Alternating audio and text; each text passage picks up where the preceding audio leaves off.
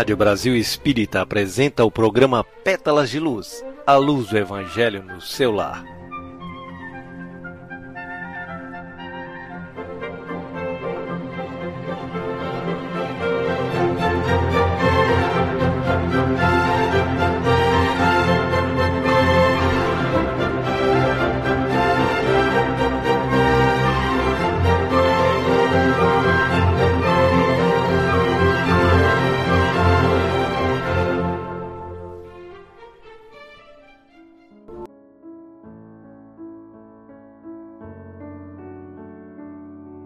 Boa noite, Carlos. Boa noite a todos vocês que estão sintonizados na Rádio Brasil Espírita. Que unidos possamos realizar esse trabalho de amor, irradiando para toda a humanidade nossos sentimentos de paz, alegria e esperança. Sabemos que Jesus continua nos convidando para o banquete celestial. Que ouçamos Sua voz e seus conselhos e renovemos nossos sentimentos, perdoando, amando e nos convertendo em produtores do bem e da paz.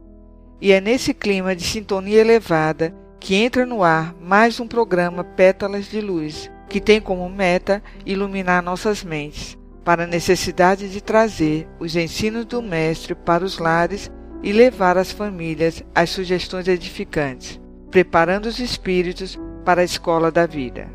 Para essa realização, temos como sugestão o seguinte roteiro: em primeiro lugar, a leitura de uma mensagem edificante para preparar o ambiente. Em seguida, a realização da prece de abertura. Posteriormente, a leitura do Evangelho, com comentário entre todos os participantes, inclusive as crianças. E, para concluir, a realização da prece. Quem desejar poderá colocar água para ser fluidificada e distribuída com os participantes.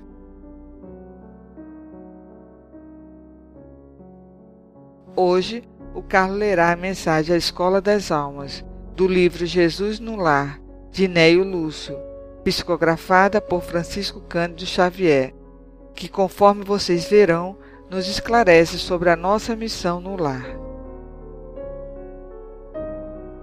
Pois é, meus irmãos, conta-nos Neio Lúcio que, congregados em torno do Cristo, os domésticos de Simão ouviram a voz suave e persuasiva do Mestre comentando os sagrados textos. Quando a palavra divina terminou a formosa preleção, a sogra de Pedro indagou inquieta: Senhor, afinal de contas, que vem a ser a nossa vida no lar? Contemplou-a ele significativamente, demonstrando a expectativa de mais amplos esclarecimentos. E a matrona acrescentou: Iniciamos a tarefa entre flores para encontrarmos depois pesada colheita de espinhos. No começo é a promessa de paz e compreensão. Entretanto, logo após, surgem pedras e dissabores. Reparando que a senhora Galiléia se sensibilizara até às lágrimas, Deus se pressa a Jesus em responder: O lar é a escola das almas, o templo onde a sabedoria divina nos habilita, pouco a pouco, ao grande entendimento da humanidade. E sorrindo perguntou: Que faz inicialmente a lentilha antes de servi-las à refeição? A interpelada respondeu titubeante: Naturalmente, senhor, cabe-me levá-las ao fogo para que se façam suficientemente cozidas. Depois devo temperá-las, tornando-as agradáveis ao sabor. Pretenderias também, porventura, servir pão cru à mesa? De modo algum, tornou a velha humilde. Antes de entregá-lo ao consumo caseiro, compete-me guardá-lo ao calor do forno. Sem essa medida, o divino amigo então considerou: há também um banquete festivo na vida celestial, onde nossos sentimentos devem servir à glória do Pai. O lar, na maioria das vezes, é o cadinho santo ou forno preparador. O que nos parece aflição ou sofrimento dentro dele é o recurso espiritual. O coração acordado para a vontade do Senhor retira as mais luminosas bênçãos de suas lutas renovadoras, porque somente aí, de encontro uns com os outros, examinando aspirações e tendências que não são nossas, observando defeitos alheios e suportando-os, aprendemos a desfazer as nossas próprias imperfeições. Nunca notou a rapidez da existência de um homem? A vida carnal é idêntica à flor da erva Pela manhã emite perfume, à noite desaparece. O lar é um curso ligeiro para a fraternidade que desfrutaremos na vida eterna. Sofrimentos e conflitos naturais, em seu círculo, são lições. A sogra de Simão escutou atenciosa e ponderou: Senhor, há criaturas, porém, que lutam e sofrem, no entanto, jamais aprendem. O Cristo pousou na interlocutora os olhos muito lúcidos e tornou a indagar: Que fazes das lentilhas endurecidas que não cedem à ação do fogo? Ah, sem dúvida, atiro-as ao monturo, porque feririam a boca do comensal descuidado e confiante.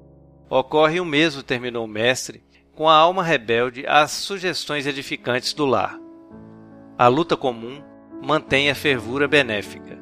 Todavia, quando chega a morte, a grande selecionadora do alimento espiritual para os celeiros de nosso Pai, os corações que não cederam ao calor santificante, mantendo-se na mesma dureza dentro da qual foram conduzidos ao forno bendito da carne, serão lançados fora, a fim de permanecerem por tempo indeterminado na condição de adubo entre os detritos da natureza.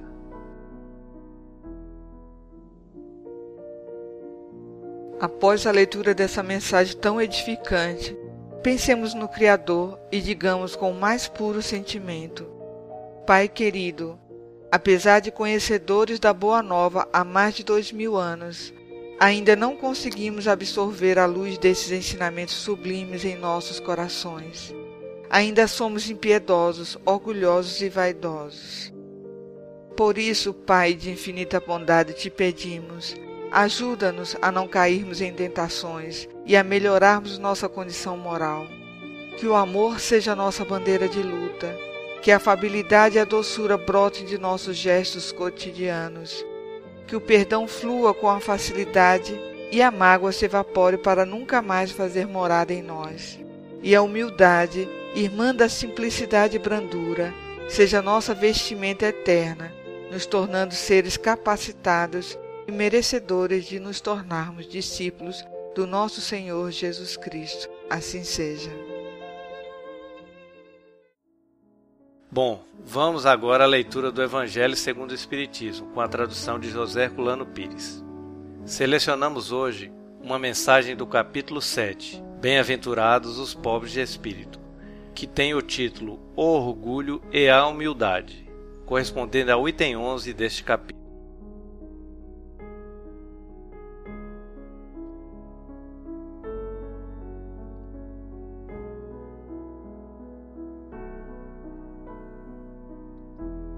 Que a paz do Senhor esteja convosco, meus queridos amigos. Venho até vós para encorajar-vos a seguir o bom caminho. Aos pobres de espírito que outrora viveram na terra, Deus concede a missão de vir esclarecer-vos. Bendito seja pela graça que nos dá de podermos ajudar o vosso adiantamento. Que o Espírito Santo me ilumine, me ajude a tornar compreensível a minha palavra e me conceda a graça de pô-la ao alcance de todos.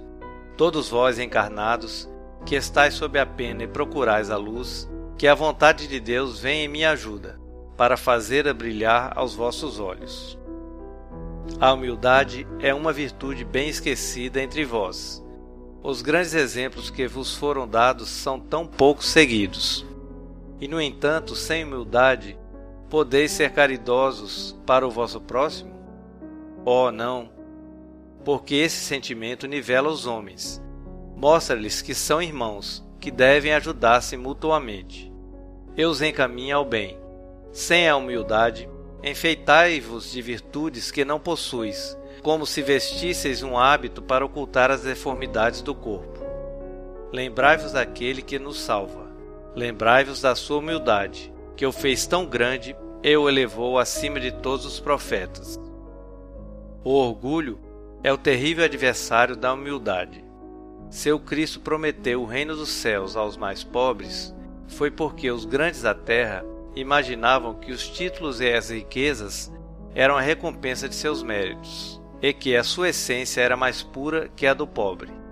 Acreditavam que essas coisas lhes eram devidas, e por isso, quando Deus as retira, acusam-no da injustiça. Ó irrisão e cegueira? Deus acaso estabeleceu entre vós alguma distinção pelos corpos? O invólucro do pobre não é o mesmo do rico? O Criador fez duas espécies de homens? Tudo quanto Deus fez é grande e sábio. Não lhe atribuais as ideias concebidas por vossos cérebros orgulhosos. Ó rico, enquanto dormes em teus aposentos suntuosos, ao abrigo do frio, não sabes quantos milhares de irmãos, iguais a ti, jazem na miséria? O desgraçado faminto não é teu igual? Bem sei que o teu orgulho se revolta com estas palavras. Concordarás em lhe dar uma esmola, nunca, porém, em lhe apertar fraternalmente a mão. Que exclamarás: Eu, nascido de sangue nobre, um dos grandes da terra, ser igual a esse miserável estropiado? Vã utopia de pretensos filósofos. Se fôssemos iguais, por que Deus o teria colocado tão baixo e a mim tão alto? É verdade que vossas roupas não são nada iguais, mas se vos despirdes a ambos, qual a diferença que então haverá entre vós? A nobreza do sangue dirás. Mas a química não encontrou diferenças entre o sangue do nobre e do plebeu, entre o do senhor e o do escravo. Quem te diz que também não foste miserável como ele? Que não pedistes esmolas? que não a pedirás um dia a esse mesmo que hoje desprezas? As riquezas são por acaso eternas? Não acabam com o corpo invólucro perecível do espírito? Ó, oh, debruça-te humildemente sobre ti mesmo. Lança enfim os olhos sobre a realidade das coisas desse mundo, sobre o que constitui a grandeza e a humilhação no outro. Pensa que a morte não te poupará mais do que aos outros que os teus títulos não te preservarão dela, que te pode ferir amanhã, hoje, dentro de uma hora. E se ainda te sepultas no teu orgulho, ó, então eu te lamento, porque serás digno de piedade. Orgulhosos que fostes, antes de serdes nobres e poderosos, talvez mais humildes que o último de vossos servos. Curvai, portanto, vossas frontes altivas, que Deus as pode rebaixar no momento mesmo em que as elevais mais alto. Todos os homens são iguais na balança divina. Somente as virtudes os distinguem aos olhos de Deus. Todos os espíritos são da mesma essência, e todos os corpos foram feitos da mesma massa. Vossos títulos e vossos nomes em nada a modificam. Ficam no túmulo, não são eles que dão a felicidade prometida aos eleitos.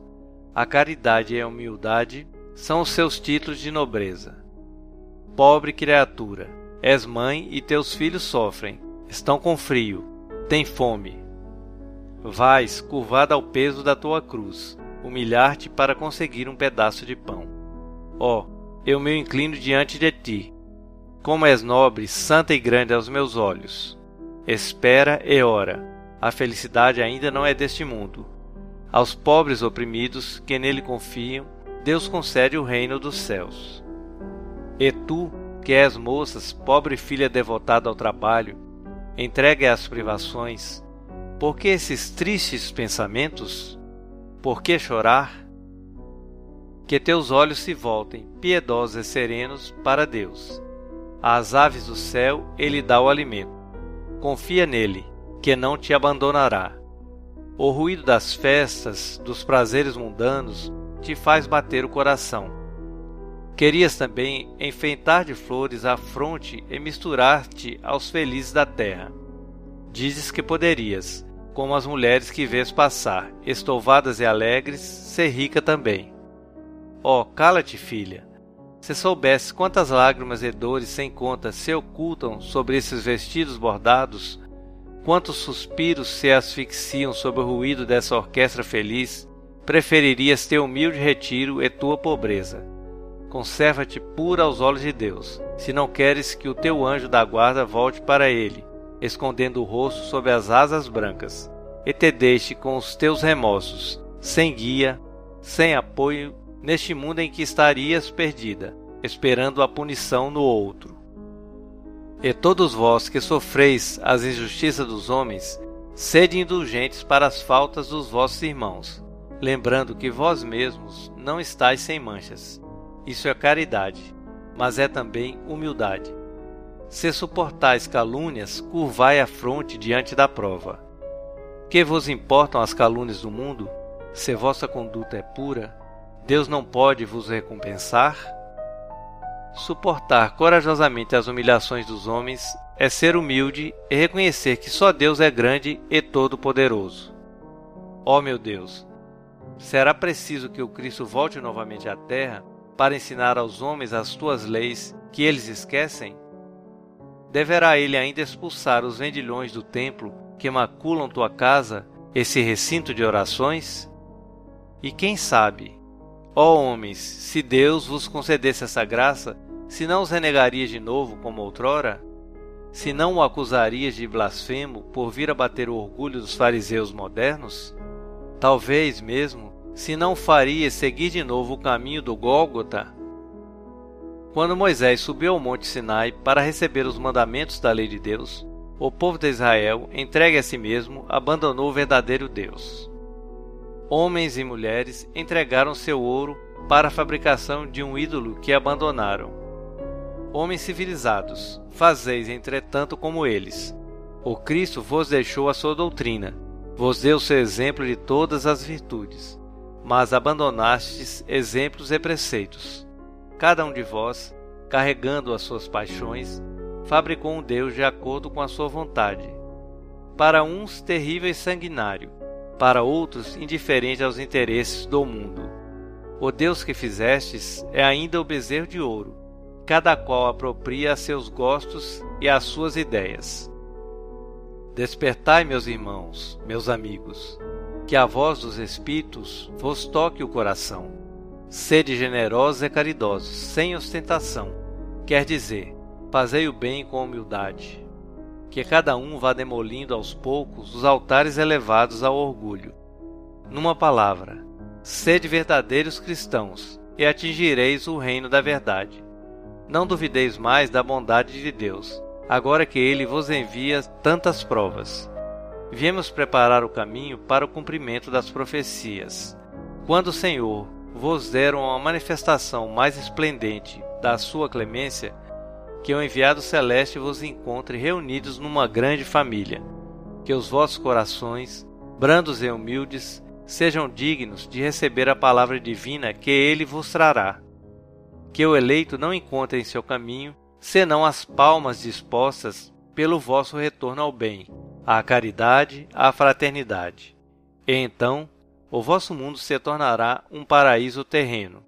Mas se permanecerdes insensíveis à voz dos Espíritos, enviados para purificar e renovar as vossas sociedades civilizadas, ricas em conhecimentos e não obstante tão pobre de bons sentimentos, ah, nada mais nos restará do que chorar e gemer pela vossa sorte. Mas não, assim não acontecerá. Voltai-vos para Deus, vosso Pai, e então nós todos que trabalhamos para o cumprimento da Sua vontade, entoaremos o cântico de agradecimento ao Senhor por Sua inesgotável bondade e para glorificar por todos os séculos. Assim seja. Lacordaire, Constantina, 1863 Amigos queridos, pouco temos a acrescentar diante de tão clara lição apenas reforçar de que o planeta passa por uma transição, ou seja, mundo de provas e expiações para um mundo de regeneração. Apesar das notícias ruins que veiculam nas mídias, muitas coisas mudaram para melhor. A exemplo da medicina, com a criação das vacinas, antibióticos, transplantes e diversas medidas que proporcionam longevidade. A tecnologia hoje permite que vejamos os acontecimentos em tempo real. A distância entre os países encurtou com os meios de transporte. Estamos num mundo que desenvolveu muito, e para isso, alguns espíritos de luz reencarnaram entre nós, ajudando a impulsionar o progresso.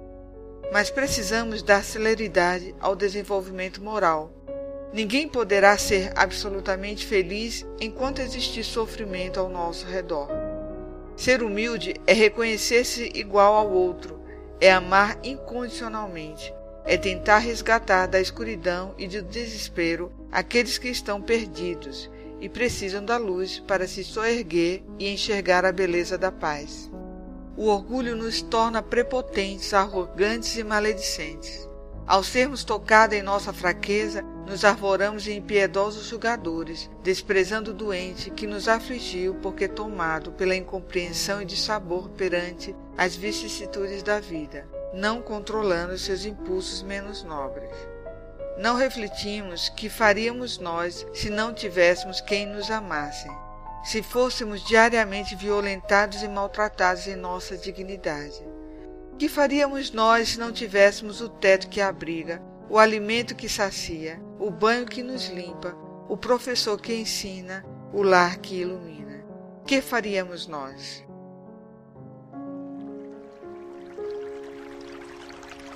thank you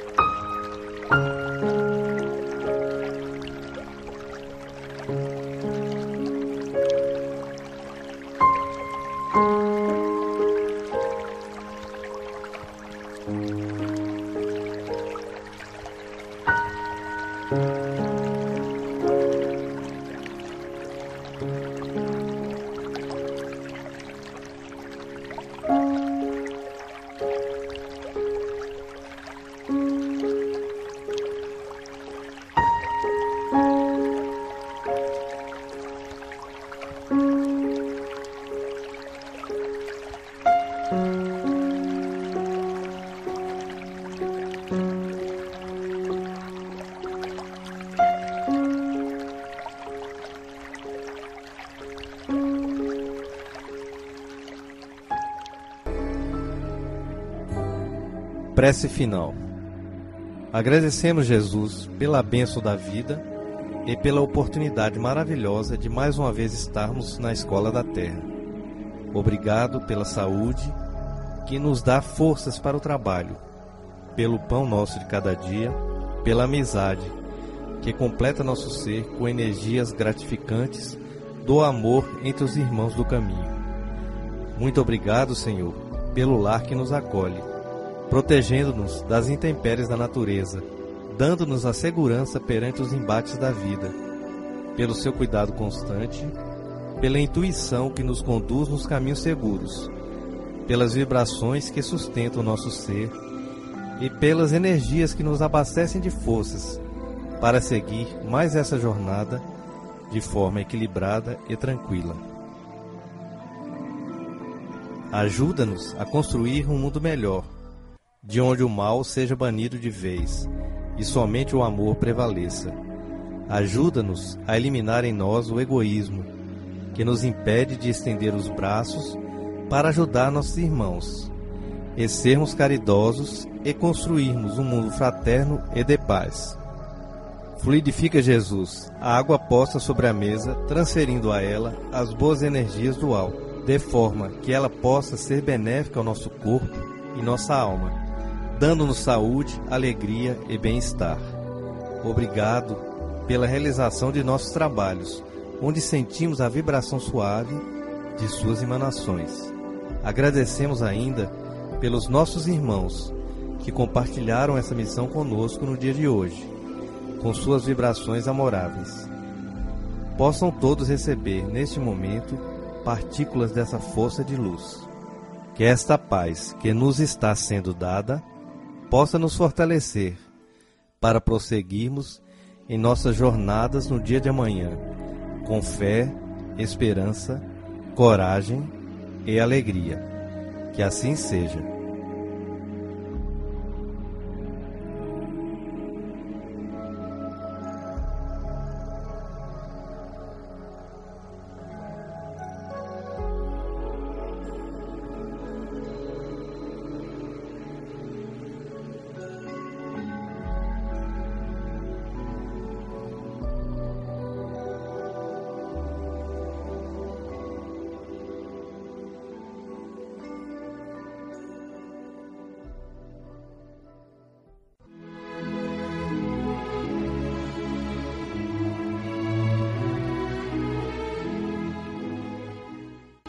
Assim, estamos encerrando mais um programa Pétalas de Luz, desejando a todos uma boa noite e uma ótima semana.